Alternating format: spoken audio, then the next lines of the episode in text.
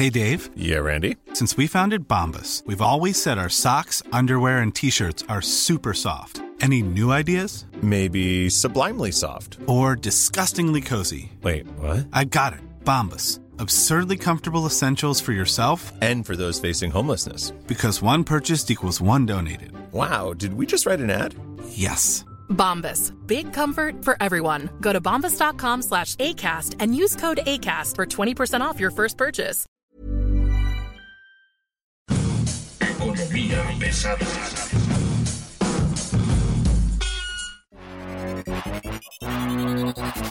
¿Cómo están ustedes? Bienvenidos a esta economía pesada. En esta edición tenemos varios temas que discutir y que contarle y ver hacia adelante en el tema de economía, negocios y finanzas que le van a interesar a usted, pero sobre todo a su bolsillo. Soy Luis Carriles, arroba Luis Carrujos. Y bueno, hoy tenemos un invitado de lujo, Mario Alberto Verduzco, editor de finanzas del Universal. ¿Cómo estás, Mario? Hola Luis, muy bien, muchas gracias. Gracias por la invitación. Y como siempre, el peleonero de toda la vida, Arturo a la vez, editor de finanzas del Sol de México. Arturo, ¿qué tal? Buen día. Muchísimas gracias Luis Carriles, siempre es un gusto estar aquí contigo y pues hoy sí vamos a aventarnos unos buenos rounds porque se está poniendo cada vez más intensa la crisis que nos viene encima. Yo quisiera entrar justamente en ese tema, poner el tema en la mesa y el debate que se pueda llevar a cabo es en relación a tocamos fondo, realmente hemos llegado a la parte más baja de la crisis y no hay de otra manera más que regresar hacia al crecimiento económico, al rebote técnico que llaman los economistas. Eh, yo me gustaría empezar, por supuesto, con Mario Alberto Verduzco. Tú dinos, desde tu punto de vista, ¿te parece que en este momento ya hemos tocado fondo? ¿Estamos llegando a la parte final de la crisis? ¿Podemos pensar en un rebote franco y sostenido? Yo creo que sí, ya lo, peor eh, podemos decir que ya lo, ya lo pasamos. Las perspectivas incluso así lo, así lo apuntan. Hace unos días la Secretaría de Hacienda dio a conocer los precriterios generales de política económica y bueno, la perspectiva es eh, de un crecimiento de 5.3%. El FMI apenas el, el, martes pasado también dio, eh, ajustó las proyecciones de crecimiento de México alrededor de 5%. Todo apunta a que sí vamos a tener un, un mejor 2021. Desde luego fue tan profunda la caída de 2020 que se va a ver eh, mejor, desde luego, este año. Eso sí, no podemos dejar de lado de que la primera parte de este 2021 también fue compleja. El tema de los apagones, el recrudecimiento de la misma pandemia, la escasez de gas, todo este asunto sí, sí tuvo un impacto en la economía en el primer trimestre, pero sí creo que hacia adelante la, las perspectivas son, son mejores. Solo sí quisiera yo hacer un pequeño eh, apunte porque creo que luego ahí hay una serie de confusiones. Fíjate que ha sido muy... Hay mucha gente que está viendo las perspectivas económicas de que este año estaremos creciendo 5%, el próximo año alrededor de 3%. Aritméticamente estos dos años sumarían un 8%. Y si consideramos que el año pasado se, se cayó 8%, hay quienes dicen ya se recuperó eh, la economía para 2022, ya, ya se habrá recuperado la economía. Esa es una falsa idea y, y, me gustaría como dejarlo muy en claro, así no se hace el comparativo la sumatoria, nos va a llevar mucho más tiempo recuperar el terreno perdido por el tema de la pandemia sobre todo, nos va a llevar por ahí de 2023, quizás 2024, no, no soy tan pesimista, creo que 2023 sobre todo, pero sí yo creo que ya lo peor, lo peor que pudimos haber pasado ya, ya ocurrió. Desde luego, desde luego, este es un punto de vista en el que ya el tema de la pandemia también estará relativamente controlado por la vacunación, pero sí creo que ya los tiempos más oscuros los hemos pasado. Pero pues siempre, siempre existen eh, temas de incertidumbre, temas que pueden ocurrir en el camino, pero sí, sí creo que lo peor ya, ya ocurrió. Es una buena perspectiva pensar que lo peor ya ocurrió, pero el rebote, el rebote que viene es técnico o tú lo ves que sí sea sostenido, que sea más allá del rebote técnico, digamos que pues es obvio si estás abajo de cero, pues, si creces tantito ya es un crecimiento. ¿Te parece que hay una política que pueda pensar que va a ser de largo plazo, de largo aliento? No, no, ahí sí no. Yo creo que después de haber caído 8% y tienes un crecimiento de 5%, sí, sí una parte tiene que ser un rebote técnico, otra parte nos está jalando también la economía estadounidense, que somos, pues estamos muy ligados a, a, ellos y ellos sí están, digamos, teniendo pues los estímulos necesarios para que su economía empiece a tomar un ritmo más acelerado. Su proceso de vacunación pues está siendo también mucho más avanzado que, que el de nosotros. De alguna manera manera sí nos está jalando, pero sí creo que la combinación de el rebote técnico más el tema de Estados Unidos son los que nos están dando ese impulso a 5%. Pero que vemos hacia 2022, ya después vemos un crecimiento mucho menos eh, fuerte y seguramente hacia los años siguientes vamos a regresar a esos crecimientos tan habituales que hemos visto por décadas de 2, 2.5%. ¿Qué quiere decir esto? Que en lo particular creo que no va a ser un crecimiento eh, sostenido ni, ni alto ni sostenido en el tiempo como, como verdaderamente se necesita en el país. Creo que las circunstancias de haber caído tan profundamente en 2020 hacen que se vea mucho mejor el panorama de 2021, pero esto no va a ser eh, posible sostenerlo, Luis. Gracias. Arturo, a la vez, tu punto de vista, me gustaría saber si tú crees que hemos llegado ya a la parte más profunda de esta crisis y en efecto viene un rebote. Bueno, Luis Carriles, tendríamos que ver varias cosas. Una, pues sí, sí parece que ahora sí ya llegamos a ese punto bajo, ya tocamos fondo, ya no hay más para dónde rascarle, a menos que se atrase la vacunación y haya una ola nueva que obligue al gobierno federal a cerrar.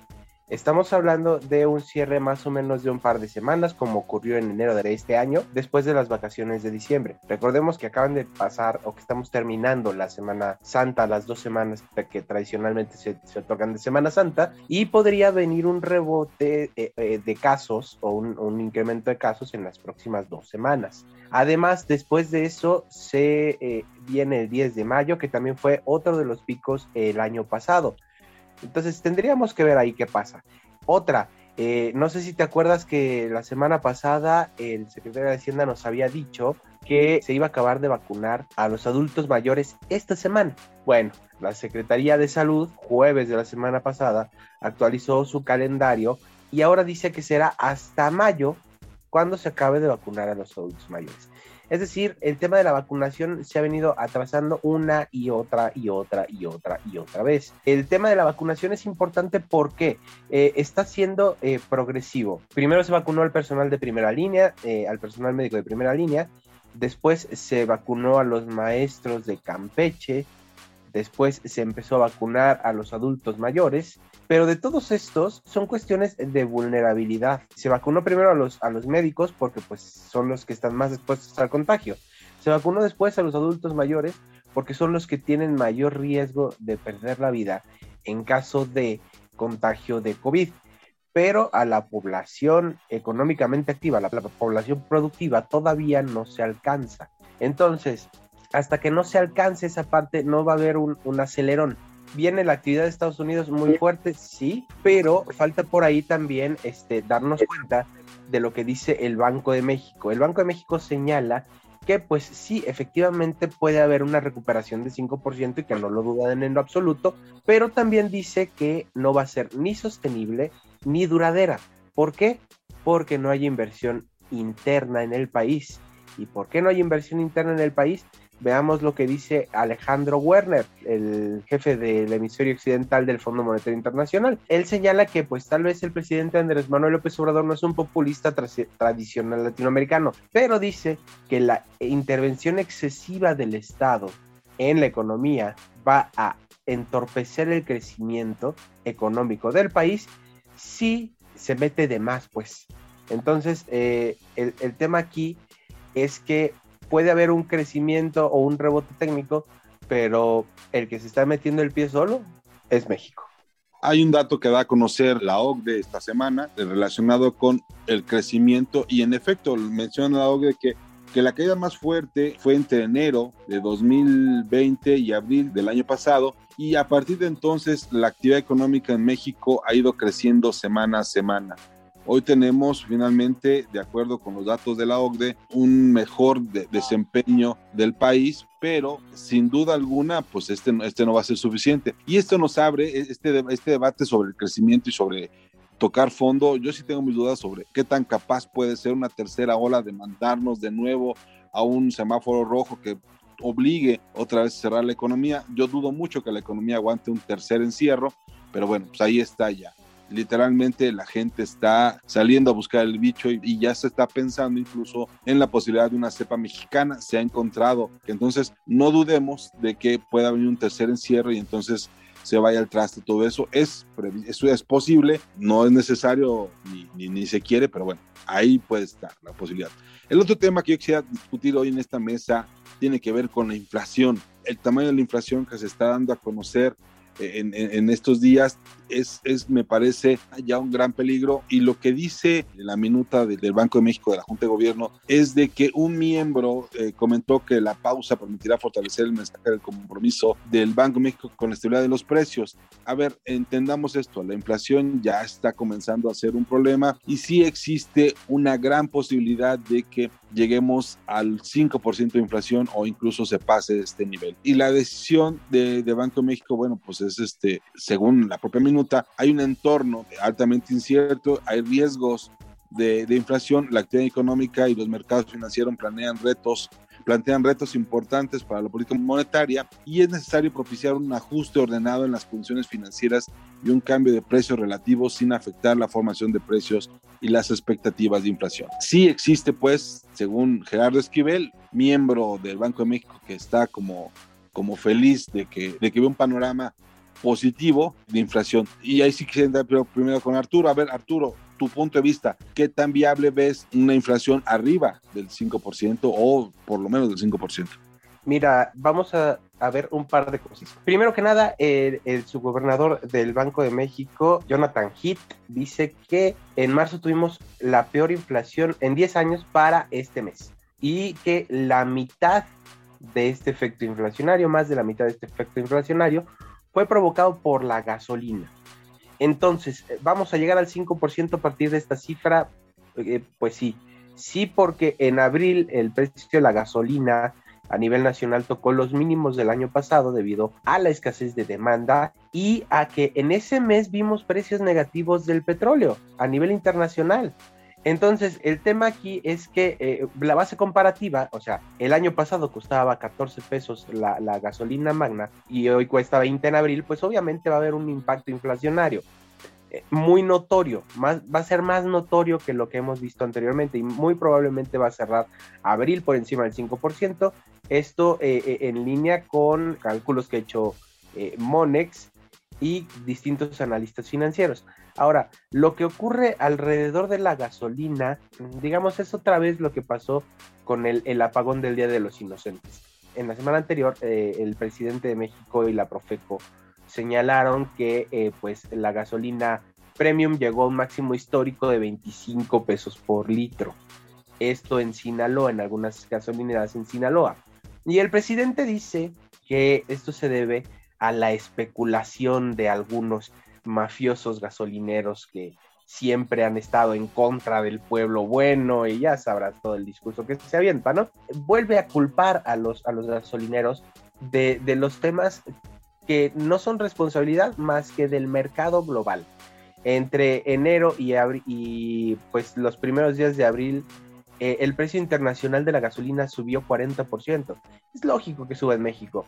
¿Por qué? Porque hay factores que son imponderables como el tipo de cambio, el costo internacional de la gasolina este, y los costos logísticos. Lo que no es un imponderable es que la Secretaría de Hacienda haya decidido no ponerle estímulo fiscal a la gasolina premium y que casualmente llegara a máximos históricos después de que no se le puso un estímulo fiscal, después de que el precio internacional del petróleo está subiendo y después de que hay una variación en el tipo de cambio que estaba perjudicando al país.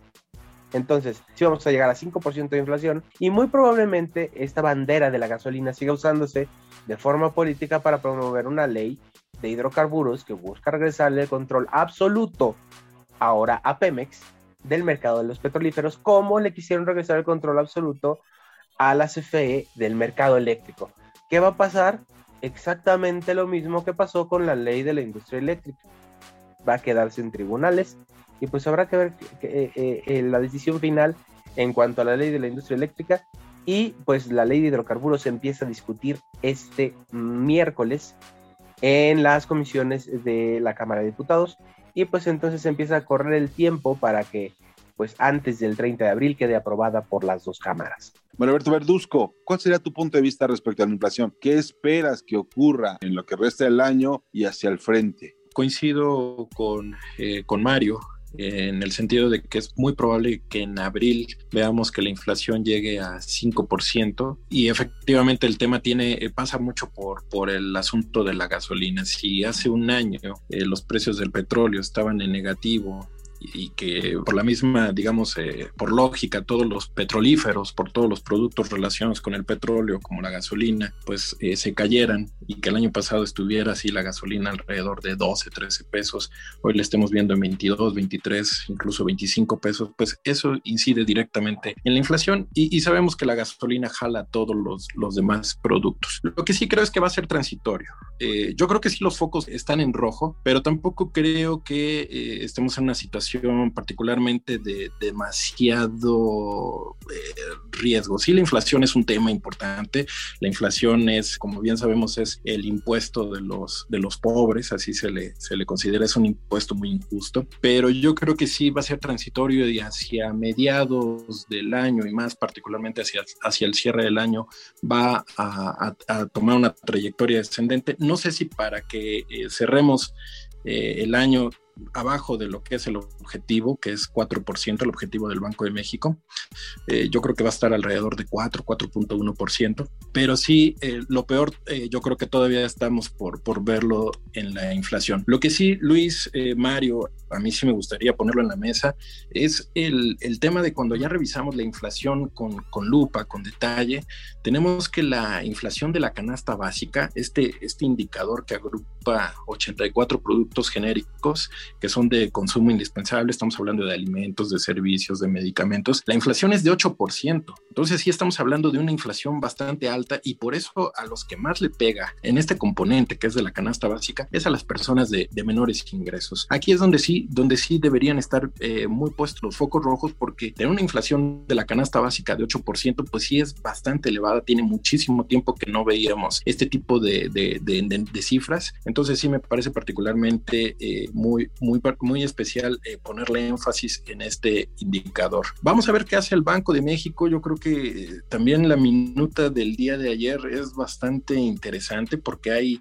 tres eh, integrantes de la Junta de Gobierno que consideran que aún hay margen para reducir la tasa de interés. Yo, yo supongo que es, que es sobre todo con miras a darle un empujoncito a la economía, pero no le va a ayudar mucho al tema de la inflación, abaratar el precio del, del dinero. Entonces creo que ahí sí va a haber un verdadero dilema entre estos tres personajes, estos tres integrantes que sabemos quiénes son, Jonathan Heath, Gerardo Esquivel y la subgobernadora Galia Borja, contra eh, pues los otros dos subgobernadores, que es el propio gobernador del Banco de México, Alejandro Díaz de León, y esta Irene Espinosa. Vamos a ver qué decide, porque sí creo que el tema de la inflación eh, va a poner muy interesante la, la discusión al interior de, de, Banco de México y yo creo que pues, lo que van a esperar hasta cierto punto es ver que también ya un poquito más hacia la segunda mitad del año, un poquito con las condiciones menos, eh, digamos, en, en, lo que es el comparativo, que se llama la base de comparable, pues les puede ayudar un poquito a eh, tomar una decisión mucho menos compleja de lo que hoy, hoy se ve. Entonces, eh, sí, sí creo que vamos a estar en 5%, pero yo creo que esto sí va a ser transitorio, Luis.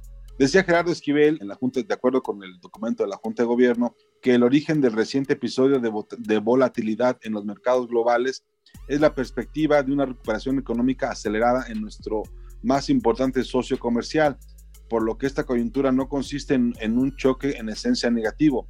Sostuvo que, desde su punto de vista, la mayor parte de la volatilidad proviene de la percepción inadecuada del rol que jugarán los bancos centrales en el proceso de recuperación lo cual consideró se resolverá si la Reserva Federal de Estados Unidos mantiene claridad y constancia en sus mensajes y acciones de política tal y como lo ha venido haciendo hasta ahora. Hay que recordar dos cosas. Una, el mandato de Banco de México es básicamente sobre, sobre la inflación y a diferencia de la Fed, no tiene que ver con el tema de pleno empleo, de política de pleno empleo.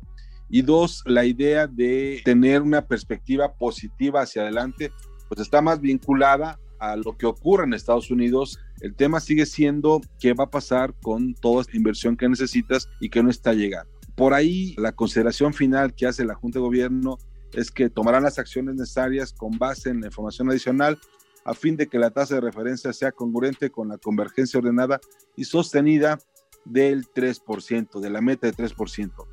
Ahí es donde está el, el reto.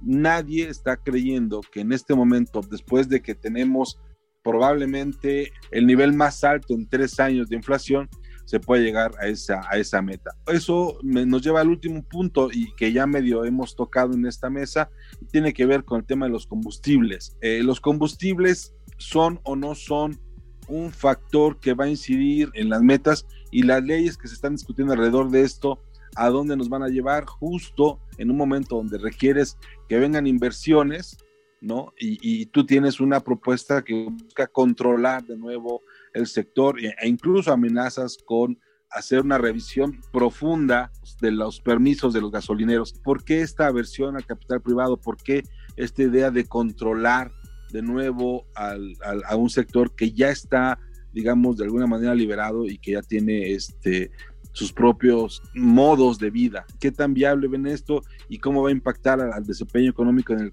corto y mediano plazo. Me gustaría que empezaras, Mario Alberto Verduzco. Cuéntanos, desde tu punto de vista, cómo va a influir todo esto hacia el futuro. Yo creo que porque el presidente, como en, como en algún momento eh, un eh, candidato a la presidencia, se lo dijo, no entiende el mundo el presidente. Y creo que el tema del petróleo, el, mismo, el mismo sector eléctrico, bajo este argumento de la soberanía nacional, pues creo que sí se están cometiendo algunas, algunos actos que me parece que sí están afectando a la industria. Sabemos de la ineficiencia de las dos empresas estatales, eh, tanto más Pemex que CFE, pero ambas eh, han sido ineficientes en, en muchos sentidos, eh, alrededor también desde luego por, por, por actos de corrupción y, y muchos eh, vicios que, que, han tenido a lo largo de, de, de su existencia, pero sí creo que esta, esta idea de concentrarle el poder a las empresas estatales, pues les va a generar o no, nos va a generar una perspectiva poco optimista. Y yo sí soy de la idea de que la participación del sector privado puede aportar mucho sobre todo para que estas dos empresas estatales pues tengan un mejor rendimiento y además aprovechen la, el conocimiento del, de la experiencia de otras empresas pues para sacar eh, mayor, mayor provecho. ¿Qué va a suceder? Eh, pues yo creo que el gran problema es que se están mandando señales poco claras y de certeza para los inversionistas y como bien lo comentaba Mario Arturo, lo que necesita el país es, es inversión. La única manera en que va a poder crecer México es a través de la inversión y se están mandando señales en, me parece, el sector eh, más importante que ahorita nos puede dar eh, un empujón eh, para el crecimiento económico, que es el energético eléctrico. Entonces yo creo que por ahí el tema es eh, preocupante, sí va a ser un factor. El tema de los, de los hidrocarburos eh, nos va a tener en la agenda muy, muy puestos y eh, lo que tiene que ser un asunto muy quirúrgico que se tiene que revisar con, con bisturí, pues yo creo que lo están haciendo a machetazos y eso eh, pues desde luego va, va a tener consecuencias. Arturo, cuéntanos tu punto de vista. ¿Cómo vamos? Vamos en sentido contrario. ¿Qué va a pasar? Se va a aprobar eh, en fast track, como se aprobó la ley de la industria eléctrica. Eh, habrá nuevos amparos eh, habrá nuevos jueces atacados por aprobar los amparos, como ha ocurrido con, con, los demás casos en donde se dice que los jueces que están a favor de la, de la constitución pues están en contra de la 4T y que tienen intereses oscuros, etcétera, etcétera. Todo lo que vimos contra eh, el, el, primer juez que empezó a otorgar los amparos a la ley de la industria eléctrica. ¿Qué es lo que va a pasar? Pues obviamente se van a seguir frenando las inversiones. Eh, el, el, tema de, de, la certeza jurídica para el país va a ser cada vez más complicado y pues nadie va a querer venir a invertir. Bueno, tampoco es que nadie vaya a querer venir a invertir. Se van a reducir las posibilidades de inversión, especialmente en un momento en el que México puede convertirse en el sustituto de China para muchas de las de los productos que se hacen allá y que por cuestiones de, de libre comercio ya no quieren eh, comprar Estados Unidos de China eh, por cuestiones de balanza comercial, ya no quiere comprar de China. Entonces, pues si no se aprovecha ese, espacio para generar eh, ventajas competitivas, que una de, la, de, las ventajas competitivas es no tener que pagarle millonadas a la CFE por un servicio muy malo y poder utilizar eh, energías eh, renovables para cumplir con objetivos de sustentabilidad. Es, estos son políticas, políticas empresariales, no es un capricho lo están haciendo para cumplir sus compromisos con el medio ambiente y para cumplir los compromisos con los inversionistas. Entonces, si les quitas esa ventaja competitiva y les quieres vender a fuerzas la electricidad de CFE, pues obviamente les estás, cerrando la puerta a la inversión. Si estás quitándole la posibilidad de importar gasolinas porque dependen mucho de pues el transporte o de sus flotillas, como ocurre con eh, eh, empresas como Bimbo, Lala, todas estas grandes empresas que tienen camiones especializados en cadena de frío, pues obviamente también les vas a quitar ventajas competitivas. Entonces, eh, básicamente estás dándote tantos balazos en los pies que va a llegar el punto en el que te sea imposible caminar. Pues yo me quedo con la conclusión que daba Alberto Verduzco de están haciendo machetazos lo que tendrían que hacer con bisturí.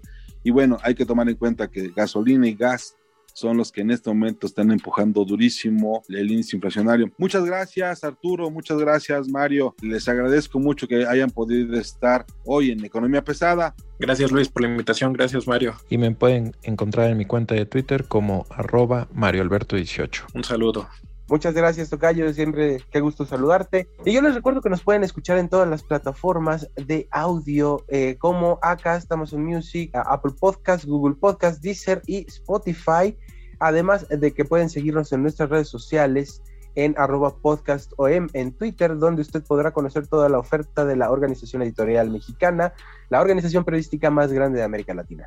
Muchas gracias, hasta luego.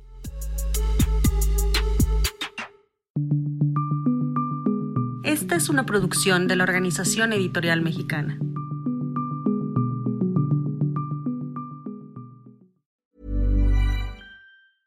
Hey, it's Paige DeSorbo from Giggly Squad. High quality fashion without the price tag. Say hello to Quince. I'm snagging high-end essentials like cozy cashmere sweaters, sleek leather jackets, fine jewelry, and so much more. With Quince being 50 to 80% less than similar brands and they partner with factories that prioritize safe ethical and responsible manufacturing. I love that. Luxury quality within reach. Go to quince.com slash style to get free shipping and 365 day returns on your next order. quince.com slash style